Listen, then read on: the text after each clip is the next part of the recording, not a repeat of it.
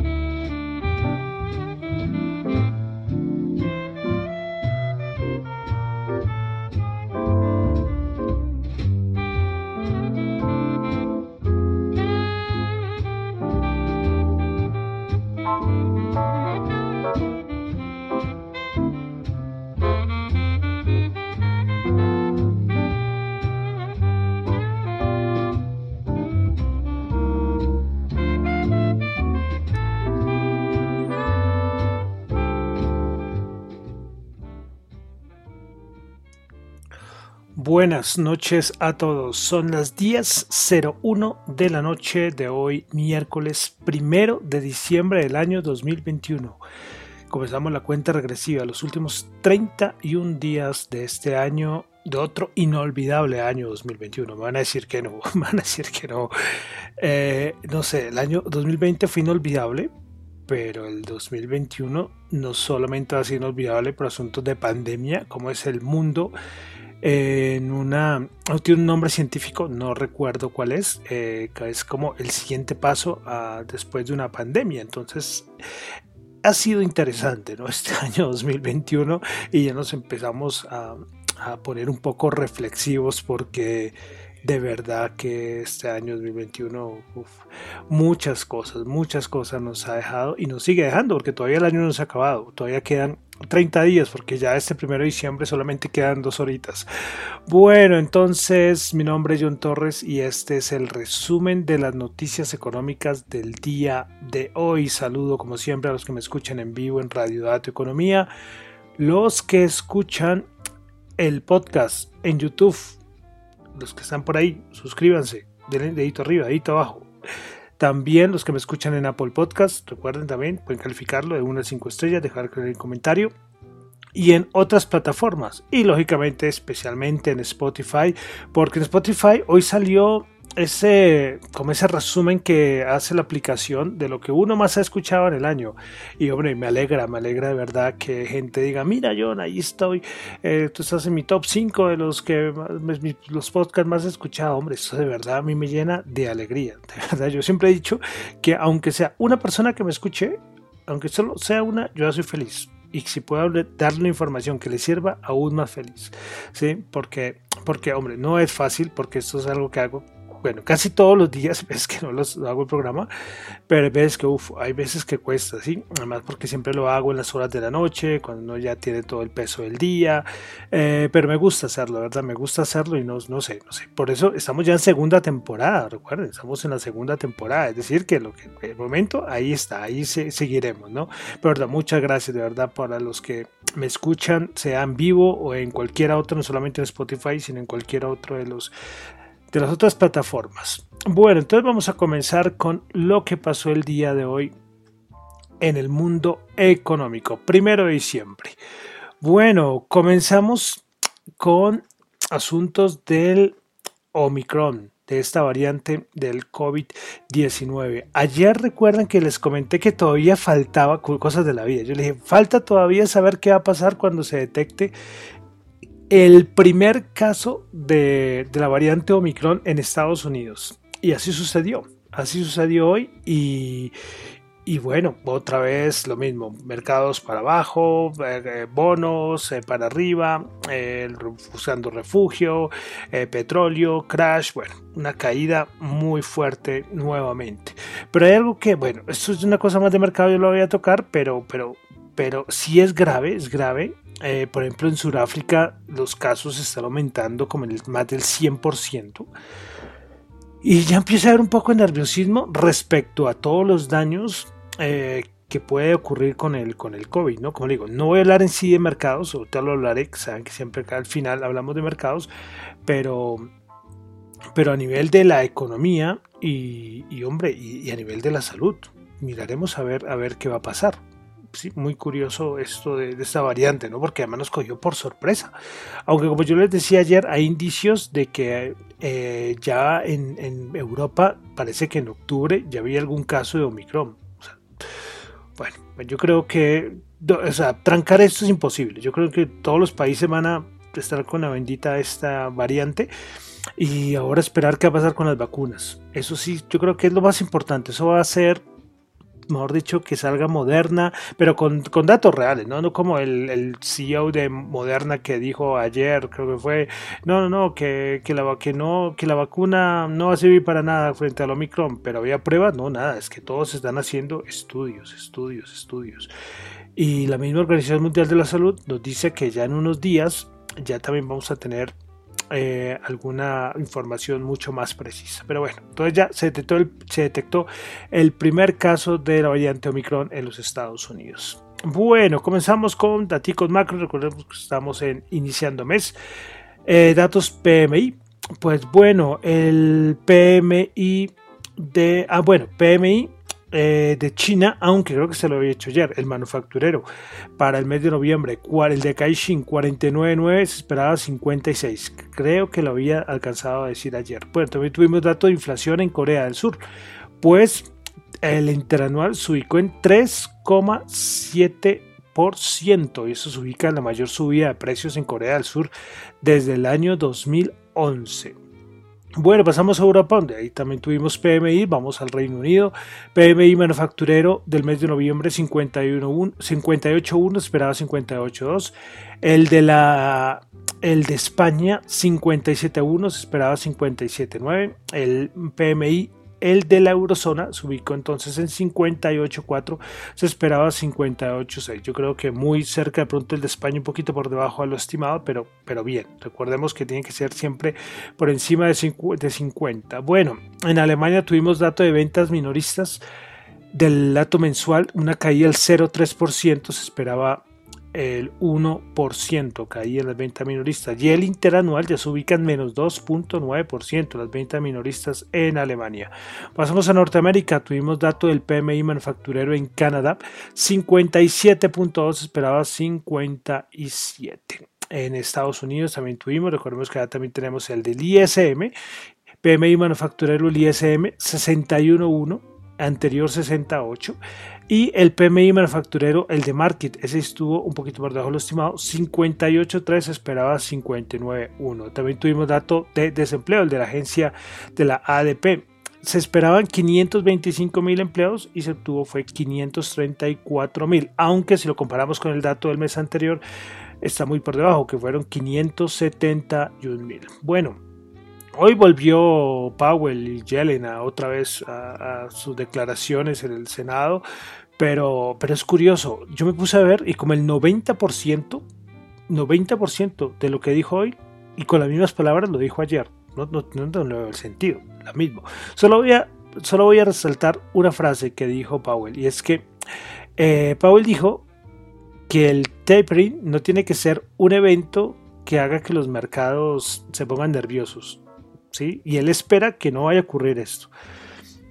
Bueno, esta es la única frase que voy a resaltar. De resto, de verdad, lo mismo, lo mismo. De la inflación, que ahora es transitoria, bueno, todo lo que habíamos mencionado el día de ayer. Bueno, una cosita eh, que salió, un dato importante, y es que la OCDE hoy mostró sus nuevas estimaciones de crecimiento del Producto Interno Bruto para nivel mundial, pero también en varios países del mundo. Bueno, entonces, eh, a ver, bueno, a nivel mundial, la OCDE prevé un crecimiento del Producto Interno Bruto del 5,6% en el 2021, del 4,5% en 2022 y del 3,2% en 2023. Eh, vamos a compararlo con sus anteriores estimaciones. La anterior estimación era del 5,7 para el 2021, la rebajó al 5,6 y 4,5 para el 2022. Esta sí se mantuvo igual. Eh, bueno, de algunos países vamos a decir que vamos a decir solo estimación, sí, quedémonos con estimación 2021-2022. Por ejemplo, Australia Su estimación para el 2021 es del 3,8% y el 2022 4,1%. De la eurozona 5,2% para el 2021 y 4,3% para el 2022. Eh, la eurozona rescatan a Francia 6,8% para el 2021, 4,2% 2022, Alemania 2,9% 2021, 4,1% 2022, Italia 6,3% 2021 2022 4,6%, España 4,5% 2021 y 5,5% 2022. Para Japón se espera que la economía en 2021 por parte de la OCDE crezca el 1,8% para el 2022, 3,4%. Reino Unido 6,9% 2021, 4,7% 2022. Estados Unidos 5,6% 2021, 3,7% 2022. Bueno, China 8,1% 2021, 5,1% 2022. Eh, y vamos, países de la región, Argentina, el 8% 2021, 2,5% 2022. Brasil 5% 2021 y 1.4% 2022. Y finalmente, de una vez hablamos de Colombia, la OCDE, pues respecto a Colombia mejoró su proyección de crecimiento económico para el año 2021, 9,5%, su anterior estimación había sido el 7,6%, para 2022 la subió al 5,5%, antes era el 3,5% y para el 2023 3,1%. Entonces, eh, bueno, respecto a Colombia, muy bien, ¿eh? mejoraron hartísimo. Del, de, de 7,6 a 9,5 para, para este año es, muy bueno, de verdad que es muy bueno. Eh, y acabamos de nombrar, por ejemplo, bueno, aunque tengo que compararlo con pasó con la economía el año anterior, ¿no? Eso sí es muy importante, pero, pero por ejemplo España solo 4 o 5% para el 2021. Pero bueno, eso quería comentar entonces respecto a las nuevas estimaciones de la OCDE que me parecieron muy importante resaltarlas. Bueno, continuamos en Colombia y es que también tuvimos el dato de gestión de compras, o bueno, el PMI del sector industrial colombiano, el que saca de vivienda cada mes. Pues subió hasta los 54.9 en el mes de noviembre. Recordemos que el anterior había sido de 54 puntos. Más cositas de Colombia. La cuenta corriente cerró con un déficit de 5.119 millones en el tercer trimestre de este año 2021, lo que representa un aumento de 823,24 millones frente al trimestre inmediatamente anterior. Bueno, ahora sí pasamos a cositas de mercados. Eh, daticos, pues eh, tuvimos, bueno, comenzamos con petróleo, recordemos que hoy es miércoles, inventarios de la EIA, se esperaba una caída de los inventarios de 1.4 millones de barriles y se tuvo fue una caída de 909 mil barriles de petróleo. Respecto a petróleo, eh, mañana, día del OPEP Plus, hoy fue una reunión de unos delegados, pero la de hoy es poco importante, lógicamente no se toma ninguna decisión en esa reunión. Y mañana, mañana vamos a ver. De ahorita veremos otra, como lo decía al inicio, caía el petróleo y lo vamos a ver ahorita. Eh, fuerte caía el petróleo y pues veremos a ver qué, va a hacer. Eh, la OPEP, eh, la OPEP Plus mañana. Yo creo que no la tendría tan difícil en el, en el, sentido de que lo más posible, o sea, en mi opinión, que lo que hagan es que pues van a frenar los aumentos de producción. No sé, es mi opinión, porque además es que la caída ha sido muy fuerte la caída del petróleo que ha sido las últimas semanas de noviembre y hoy muy fuerte, muy fuerte, muy fuerte. Bueno, eh, también hoy la Casa Blanca se pronunció sobre las SPR, es decir, esta eh, liberación de reservas estratégicas, y pues la Casa Blanca dice que no tiene ningún, o sea, no tiene ninguna intención de cambiar el cronograma que estaba previsto para, para esta eh, liberación de reservas. Bueno. Listo. Eh, de más cositas. Ah, bueno, una cosa, recuerdas que yo les comenté que Jack Dorsey había dejado Twitter. Eh, hace parte de, de, Square, que es una plataforma como de pagos, y pues que le cambió el nombre. Ahora Square se va a llamar Block. Eh, este señor ha estado, Dorsey ha estado muy, muy relacionado con el mundo cripto. Entonces, Block, blockchain, bueno, no sé. Bueno, cositas. Yo les, yo les dije que que va a haber una reunión, una, una reunión, una, una convocatoria para para, para, para, para la, convocatoria de accionistas, se me fue la paloma, la, la, reunión de la convocatoria para la reunión de los accionistas, la reunión extraordinaria para el 14 de enero del 2022. Pues bueno, eh, por parte del Grupo Aval. Y entonces yo les dije que les quedaba viendo porque, porque va a ser la, la reunión. Y es que en la reunión se va a decidir la aprobación del proyecto de escisión del Grupo Aval por medio del cual los accionistas de la sociedad pasarán a ser igualmente accionistas de Back Holdings International Corporation. Entonces esto era lo que les, les quedé viendo ayer. Entonces ahí ya les doy la información. Bueno, otra cosita más fue lo de Avianca, que anunció hoy que se completó su proceso de reestructuración financiera y emergió del bendito capítulo 11, ¿no? Y ahora ser una aerolínea más eficiente. Bueno, eh, pues, eh, ahí se un traspaso de activos. Bueno, ya todo eso que creo, que alguna vez lo comentamos. Acá hablamos muchísimo de Avianca, ¿no? Ya, lógicamente, Avianca ya ni siquiera está eh, listada. y bueno, vamos a ver esta nueva, entre comillas, nueva Avianca. Coloco entre comillas porque es que es todo diferente. Todo es, todo es nuevo, ¿no? Bueno, cositas. Bueno, vamos a entrar ya a los índices. Caso OPA de la OPA, que es en todo lado, en todo lado.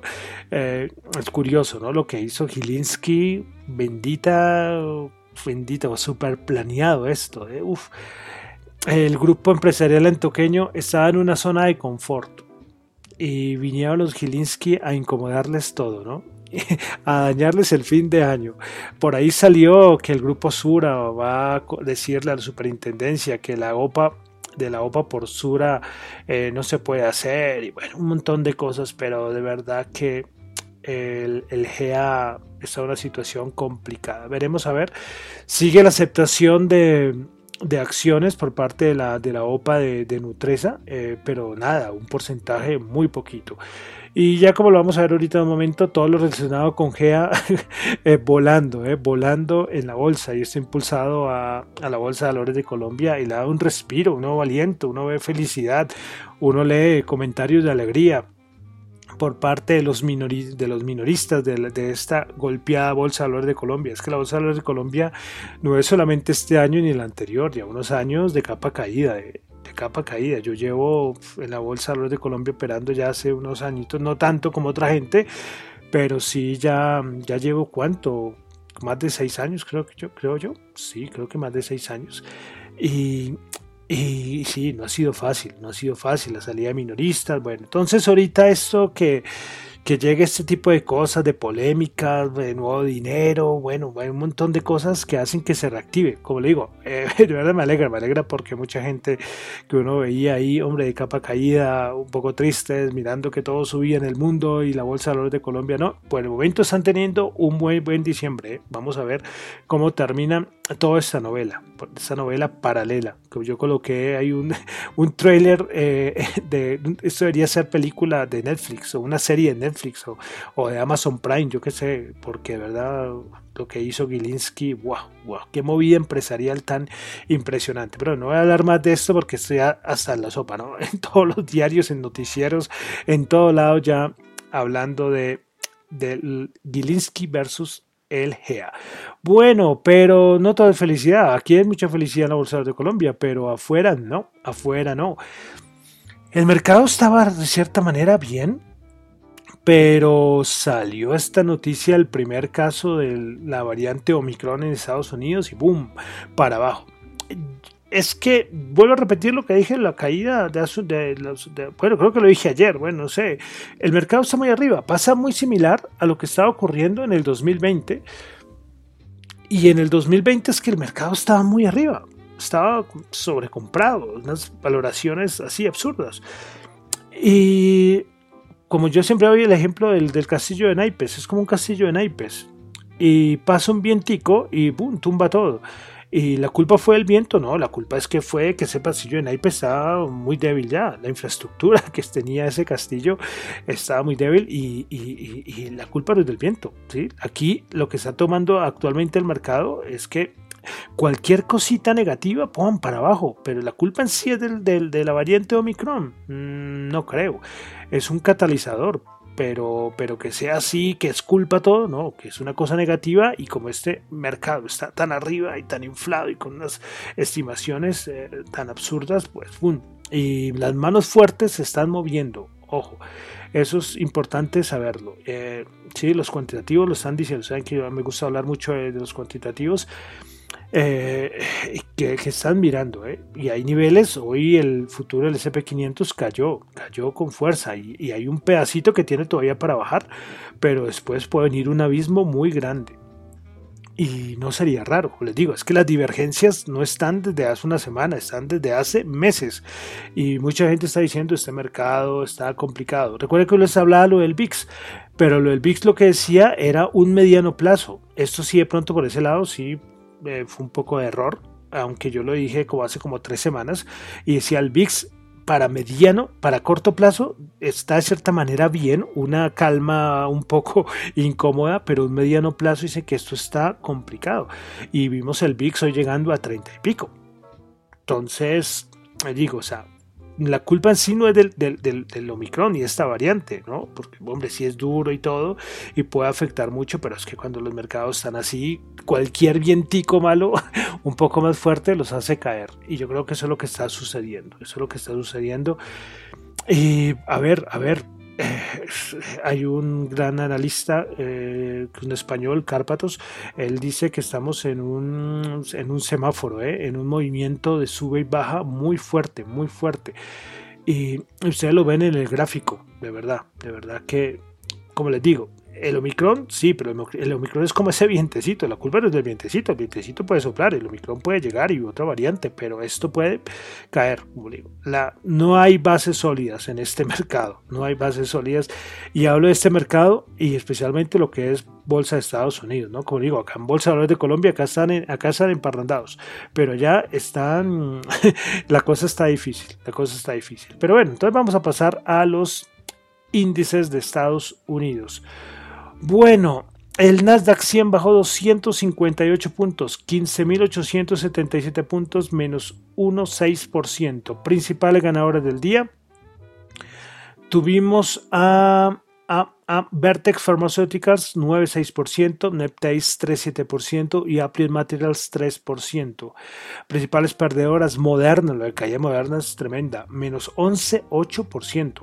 Octa bajó el 7,9% y Splunk bajó el 7,6%. Vamos ahora con el SP500, que el día de hoy bajó 53 puntos, 4.513, bajando el 1,1%, cuidando ese 4.500.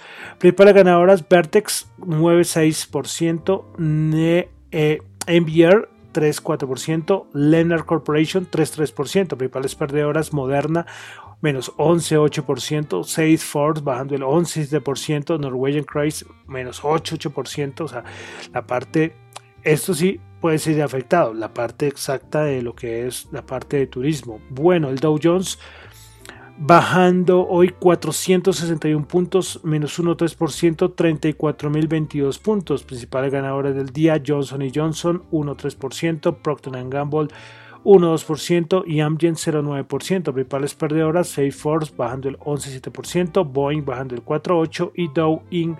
bajando el 3,9%. Bueno, Bolsa de Valores de Colombia, el Colcap subió 3,2%, 44 puntos, 1418, o sea, todo es fiesta, ¿eh? Por, por estos lados. Bueno, Principales ganadoras, preferencial Grupo Sura, 24%. La ordinaria está suspendida, la, preferencial no. Bueno, preferencial Grupo Sura, 24%. Grupo Argos, porque hay gente que indica que después que en la siguiente OPA puede ser por Grupo Argos, ya ahí está. Hoy subió 19,8%, preferencial Grupo Argos 11%. Entonces, festival, festival alcista esto del GEA también por ahí está Celsia subiendo el 6%, Bancolombia subiendo el 6%, Semargo subiendo el 4%, o sea, como les digo, bueno, principales perdedoras, Grupo Aval bajando el 5,8%, Empresa de Teléfonos de Bogotá bajando el 1,4% y Nutresa. La, la primera implicada bajando el 1-2%. Hay gente que yo creo que vende, hace como los análisis respecto al precio que podría ser la OPA y es que también ha subido los días anteriores, ¿no? Bueno, pasamos a algo de commodities. Petróleo 65.7, el WTI bajó el 1, bajó 1.2 dólares el barril. Brent 68.9 bajó 1.2 dólares el barril. El oro 1783 subió 7 dólares. Bueno, vamos a criptomonedas. A ver, un momento. Listo, a ver. Listo, vamos con criptomonedas. Bitcoin 55.895 bajando el 2,3%. Ethereum 4.461 bajando el 6%. 1%, BNB 610 bajando el 3,6%, Solana 222 dólares bajando el 4, subiendo perdón 4,6%, Cardano 1.5 dólares bajando el 3,1%, Ripple 0,96 dólares bajando el 4,3%, Polkadot 35,2 bajando el 7,4%, Dogecoin 0.2 dólares bajando el 5,4%, Avalanche 100 115 dólares, bajando el 7,6%. Y Terra, que pasa a Shiba. Entonces tenemos a Terra con 62.5 eh, Terra Luna. 62.5 dólares subiendo el 9,7%. Bueno, y para finalizar, dólar 3.953 bajó 51 pesos. Bueno, y con esto termino. Se están haciendo muy largos estos últimos programas, no sé por qué, estoy hablando mucho, pero es que, es que solamente cuando uno toca el tema de esto de la OPA se gasta un montón de tiempo. Pero bueno, entonces, repito, dólar terminó en 153, bajó 51 pesos. Bueno, entonces con esto termino por el día de hoy el resumen de las noticias económicas. Creo que se me olvidó al principio hacer el disclaimer. Recuerda que lo que yo digo acá son solamente opiniones personales, no es para nada ninguna recomendación de inversión.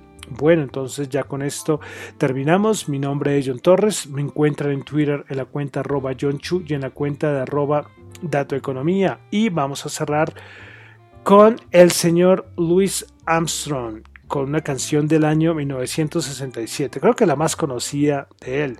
Y bueno, en diciembre tocará colocar musiquita muy a la par, final de año. No sé si reflexión, lo que va quedando del año. Bueno, no sé. Bueno, entonces vamos a cerrar con, con el señor Luis Armstrong con la canción What a Wonderful World. Bueno, muchísimas gracias.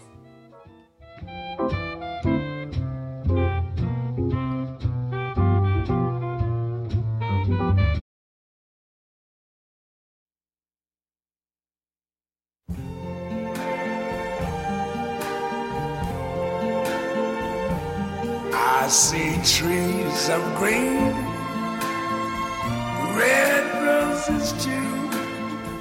I see them bloom for me and you. And I think to myself, what a wonderful world.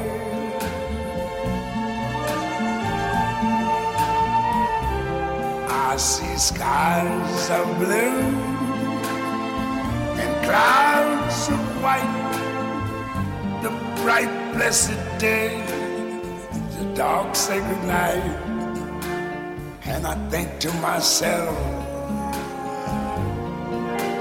what a wonderful world.